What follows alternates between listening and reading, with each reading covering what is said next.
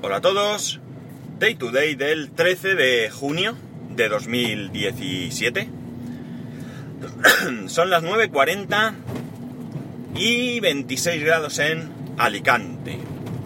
Bueno, eh, la App Store eh, de Apple tiene eh, sus cosas buenas y sus cosas malas. Tiene sus luces y sus sombras, como diríamos. por un lado, es de suponer que al ser un sistema cerrado, un sistema donde se controla qué es lo que entra, tenemos poco riesgo de que nos podamos instalar alguna aplicación que explote vulnerabilidades de nuestro, de nuestro sistema, ya sea nuestro teléfono o nuestro iPad.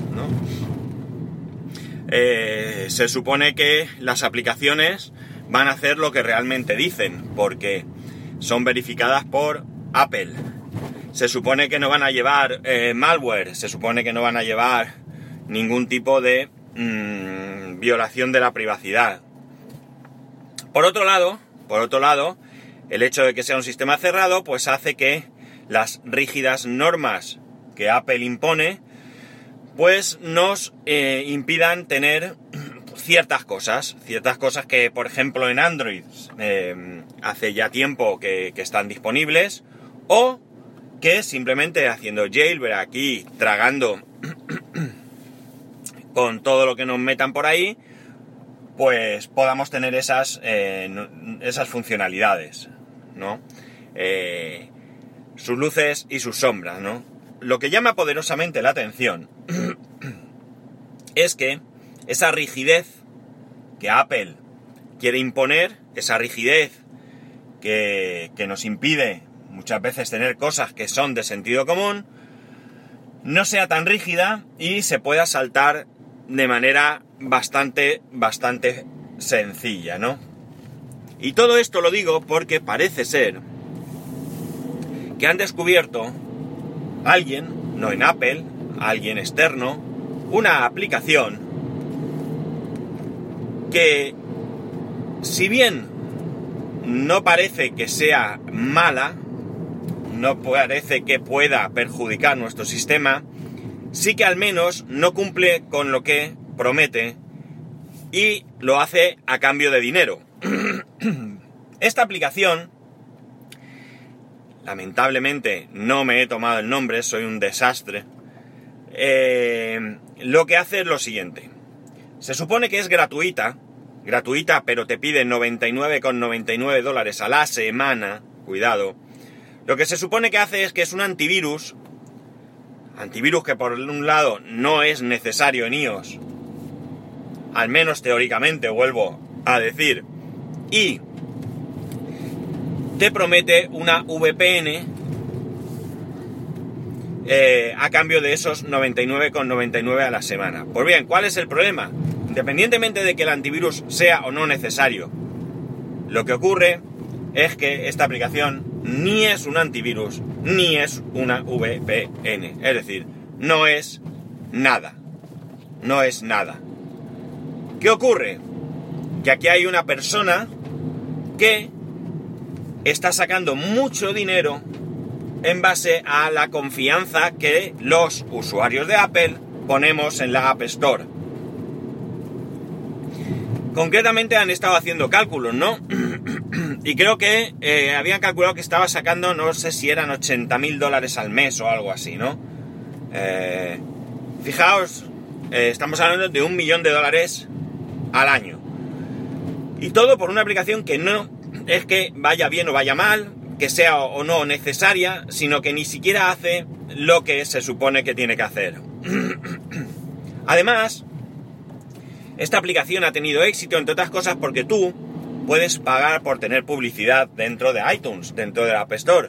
Y entonces, claro, una aplicación que es visible, pues es más sencillo que la gente la compre. Pero es que además, resulta que eh, parece ser que este individuo, porque además es que no se oculta tras una empresa, podía haberlo intentado hacer mejor y hacer parecer que era una empresa, lo que hace es que está comprando o ha estado comprando gente que pusiera valoraciones positivas de la, de la aplicación. Esto es un claro fallo por parte de Apple. No ya por que cobre lo que cobra, sino porque ni siquiera la aplicación hace lo que debe de hacer. Es decir, tú miras las normas de, de, Apple y hay mucha gente que le echan para atrás su aplicación por cuestiones realmente ridículas. Y resulta que este tipo que eh, no hace una aplicación que no hace nada, pues eh, se salta todos los controles y consigue ganar un montón de dinero con esto. Bien es cierto que la, App Store tiene eh, miles de aplicaciones y que somos millones de usuarios y que habrá cientos de programadores, pero es totalmente injusto que haya unas normas tan restrictivas que valen para unos y para otros no. Que luego resulta que por cualquier nimiedad te echan para atrás una simple actualización, mientras que a otros pues les dejan pasar este tipo de aplicaciones.